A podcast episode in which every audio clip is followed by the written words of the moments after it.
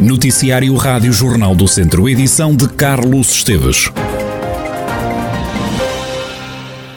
Demitiram-se vários elementos da direção do Académico de Viseu. O mandato da atual direção do clube só termina daqui a um ano. Uma Rádio Jornal do Centro sabe que o presidente do clube, Ramiro Sobral, não foi convidado a também ele apresentar a demissão e que estará a ponderar nesta altura demitir-se da direção do clube, acompanhando a postura da maioria dos membros da estrutura academista. A demissão em bloco vem numa altura em que foi conhecido um e-mail em que Ramiro Sobral deu conta de um abaixo assinado que estaria a circular junto aos diretores do Académico a apelar à admissão do líder academista. Este ambiente terá precipitado a admissão de alguns dos elementos da direção do clube.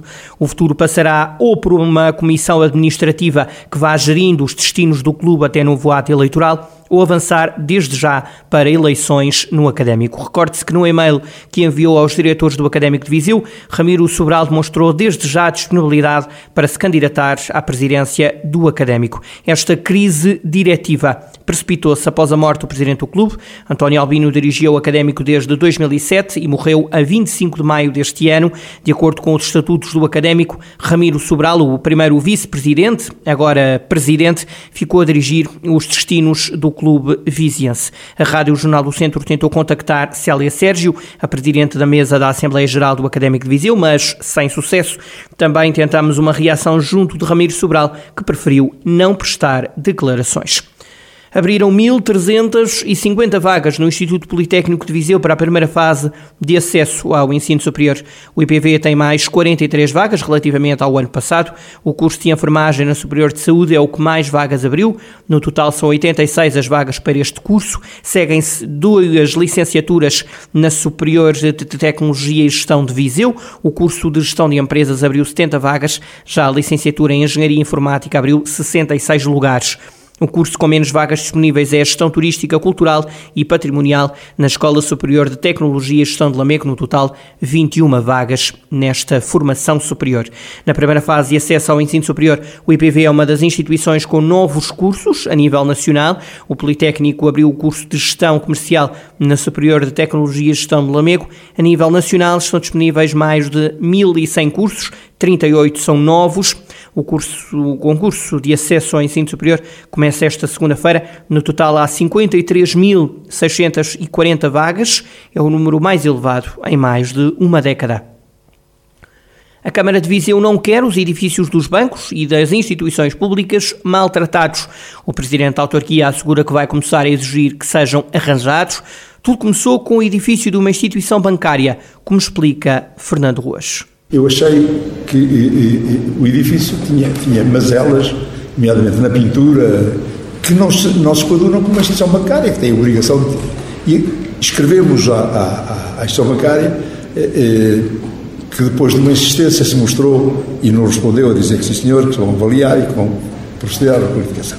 E eu lembrei-me que situações como esta podem ser estendidas a uma série de instituições públicas e sobretudo bancárias então, alguma razão para um banco não ter o seu, a sua sede, as suas, suas instalações devidamente requalificadas? Até é uma forma de dar o exemplo a particulares. Portanto, o que é que resolvemos fazer?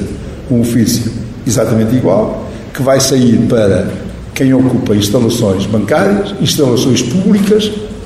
Querem um exemplo mais flagrante? Aquela parede do, do, do edifício do MAS alguma razão para aquele edifício ter depois ter uma parede toda grafitada. É uma questão de pedir, olha, tratem disto. E, portanto, é isto que vamos pedir. O Presidente da Câmara de Viseu diz que é preciso dar o exemplo. Queremos eh, eh, aliciar os privados a fazer isto no seu património, mas temos que dar o exemplo. O exemplo melhor é de quem é institucional, instituições públicas ou eh, instituições bancárias. Fernando Ruas, Presidente da Câmara de Viseu. Há vários tribunais a precisar de obras na região, deles é o de Lamego. O Palácio de Justiça local está sem ar condicionado, o que nestes dias de calor já levou à suspensão de audiências. Os tribunais da região precisam de ver revistas as redes de informática e também de eletricidade. Também as caixilharias dos tribunais precisam de ser compostas para melhorar a eficiência energética. O quadro de recursos humanos também precisa de ser revisto, quer no que diz respeito aos juízes, quer no que diz respeito aos funcionários judiciais. Quem dá conta desta situação é a juiz-presidente da comarca de Viseu, Ruth Sobral. temos um quadro que prevê, no mínimo, 37 eh, juízes e nós temos 36 efetivos, mas destes 36 alguns estiveram doentes e, portanto, eh, há sempre, e o mesmo se passa também a nível do, do, dos oficiais de justiça. O que eu lhe posso dizer é que temos, por exemplo, um, um preenchimento do quadro dos oficiais de justiça na ordem dos 97%. Portanto, mas a verdade é que destes 97% que estão efetivamente preenchidos, alguns eh, senhores oficiais de justiça também estão, de baixa, e, o que agrava a situação. Portanto, agrava estes déficits que eu lhe estou agora uh, a comunicar. Neste primeiro semestre do ano, a comarca já conseguiu recuperar o tempo perdido com o Covid-19 e até melhorou os indicadores em termos de movimento processual.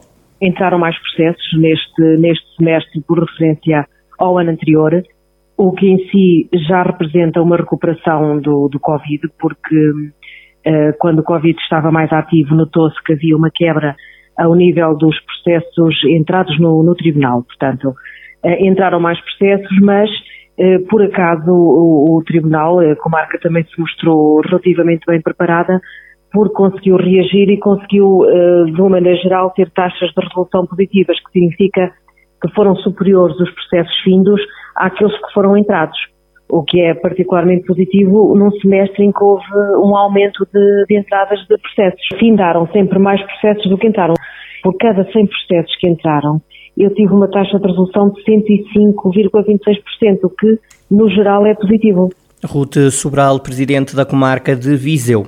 O PS tem em mãos o processo de expulsão de meia dúzia de militantes do partido por terem concorrido nas últimas autárquicas em listas concorrentes contra o Partido Socialista.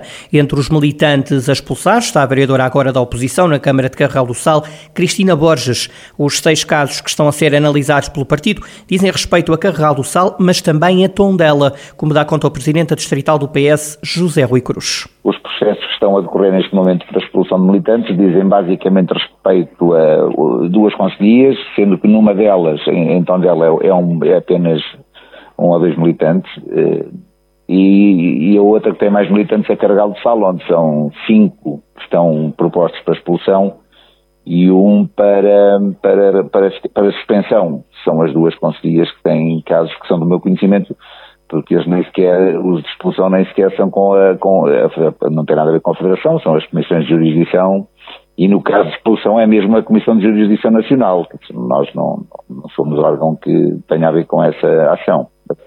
Mas são pessoas que avançaram nas últimas autárquicas contra as listas do partido? São pessoas que integraram, no, no caso das propostas de expulsão, são pessoas que integraram uh, listas de outros partidos. Sim, portanto foram candidatos contra o seu próprio partido e, conforme previsto nos estatutos, uh, tem, tem estado por um processo com vista à expulsão. E no caso de, de, há um processo que está a decorrer também em relação a uma milita do Cargal de Sal, é uma pessoa que fez campanha, não fez parte da lista, mas fez campanha nas redes sociais contra o Partido Socialista e aí há um processo de, para que haja uma suspensão por, por dois anos José Rui Cruz, presidente da Distrital do PS de Viseu, acrescenta que não se lembra de tantos casos de eventuais expulsões, casos esses que resultam de denúncias. A PSP de Viseu anunciou a detenção de cinco pessoas nos últimos dias. Quatro homens com idades entre os 21 e os 42 anos de idade foram apanhados a conduzir embriagados. As taxas variaram entre 1,69 e 1,94 gramas de álcool por litro de sangue. Também em Viseu foi detido um homem de 62 anos por conduzir sem carta.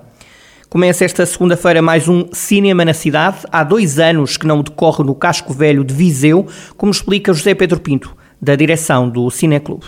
Cinema na cidade tem a tradição de fazer as sessões de cinema ao ar livre na Praça Dom Duarte, já vindas há vários anos.